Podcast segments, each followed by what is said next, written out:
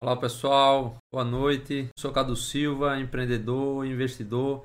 Este é o primeiro episódio do projeto Mentalidade Milionária. O nosso objetivo é o de proporcionar uma mentalidade milionária a empreendedores e investidores através da produção de conteúdo e conhecimento digital, para que possam gozar de prosperidade em suas vidas e negócios. O conteúdo é disponibilizado através do YouTube e podcast, além de novidades em nosso perfil de Instagram. Qualquer fala nessas mídias não são recomendações de investimento, são apenas experiências pessoais minhas e dos convidados, para que você construa a sua própria estratégia. Hoje você vai conhecer os fundamentos do nosso projeto e já recebeu o primeiro conteúdo, que é a nossa planilha de controle financeiro. Mas antes, eu vou te pedir, se você ainda não está inscrito, se inscreva nesse canal e ative as notificações, o famoso sininho. Isso nos ajuda a manter o canal vivo e cada dia melhor. Hoje nós vamos falar sobre três regras básicas da mentalidade milionária, que é o nome do nosso projeto. Caso você não tenha, não tenha alcançado alguns milhões ou se sua riqueza está desorganizada, sem gerar renda passiva, você precisa compreender estas regras. A primeira regra é bem clara: sempre invista suas riquezas. Invista o que sobra depois que você pagar as contas do mês. Nunca invista limite de suas contas bancárias. Não pegue empréstimos para investir e jamais peça dinheiro para os seus amigos. A segunda regra é não precisar das riquezas investidas para sobreviver. Não precisar retirar o investimento no curto prazo. Pois acredite, se você precisar, neste dia, seus investimentos vão estar negativos, ou seja, prejuízo. Da mesma forma, a primeira regra: se o seu amigo, se o banco precisar do dinheiro e solicitar que você devolva, seus investimentos podem estar negativos e você vai ficar no prejuízo.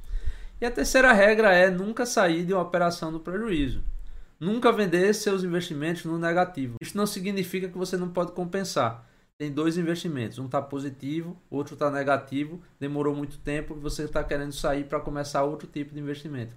Aí você vai e vende compensando. Então você não chegou a descumprir a terceira regra porque você compensou o prejuízo de uma operação negativa com outra positiva do mesmo valor. Me fala nos comentários quais dessas regras você segue ou não e por quê. Quem estiver inscrito em nossas redes sociais, comentando, todo último dia do mês eu vou sortear, listar as pessoas que estão nos seguindo no Instagram, no YouTube, e nós vamos sortear um livro. Este mês de fevereiro, o livro é bem legal. É um livro da Luciana Seabra, um prefácio do Felipe Miranda, chama Conversas com Gestores de Ações Brasileiros. Então, esse vai ser o livro sorteado em fevereiro. E na primeira regra, eu falei sobre investir o que sobra. Nos próximos vídeos, irei aprofundar outros assuntos sobre o mercado financeiro. Mas hoje eu vou te ajudar a descobrir o que é que sobra. Como é que você pode controlar o que sobra no seu bolso todo mês para que você possa investir de forma consciente? É simples. Você precisa anotar todas as entradas de receita e todas as saídas. Tudo que entra em dinheiro na sua casa, na sua vida e tudo que sai. É quase impossível anotar. Meu Deus, como é que você vai conseguir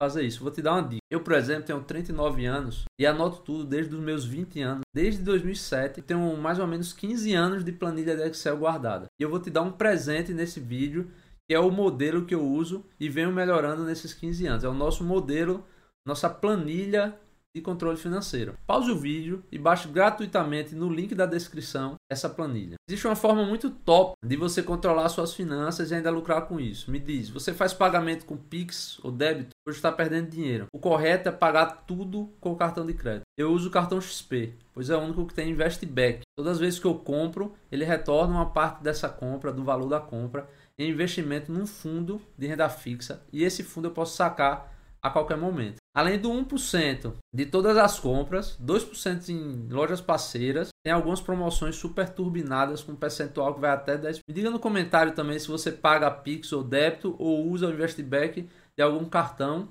né? se usa o cartão XP ou outro cartão com cashback.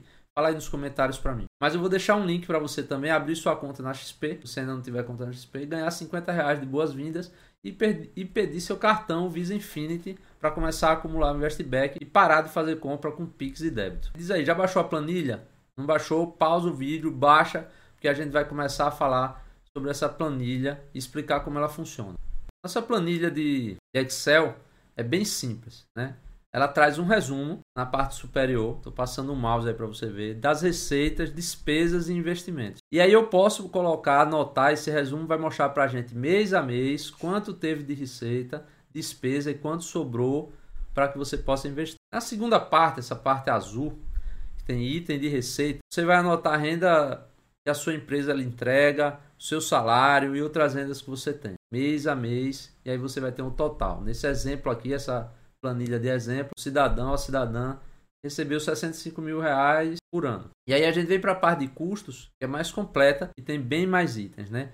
Habitação, seu cartão de crédito, educação, transporte, outros cartões de crédito. Aí você vai anotar tudo mês a mês, item por item. No transporte você vai anotar lá combustível, seguro, na parte de educação, a faculdade, a escola dos seus filhos, sua faculdade, a fatura dos seus cartões de crédito. E aí no final você vai ter quanto você está investindo por mês, quanto está entrando de investback ou de cashback do seu cartão, e você vai ter noção exata de quanto sobra no mês. Nesse exemplo aqui, Tício, sobrou aí em média R$ 1.500 para a pessoa investir. No final de um ano, essa pessoa teria 18 mil reais de investimentos acumulados.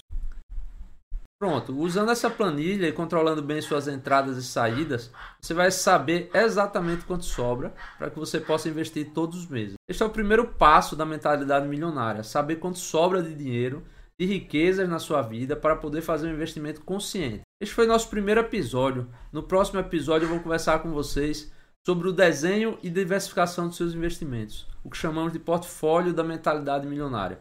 Um grande abraço, muito obrigado por estar comigo nessa jornada e não se esqueça de se inscrever e ativar o sininho. Fui!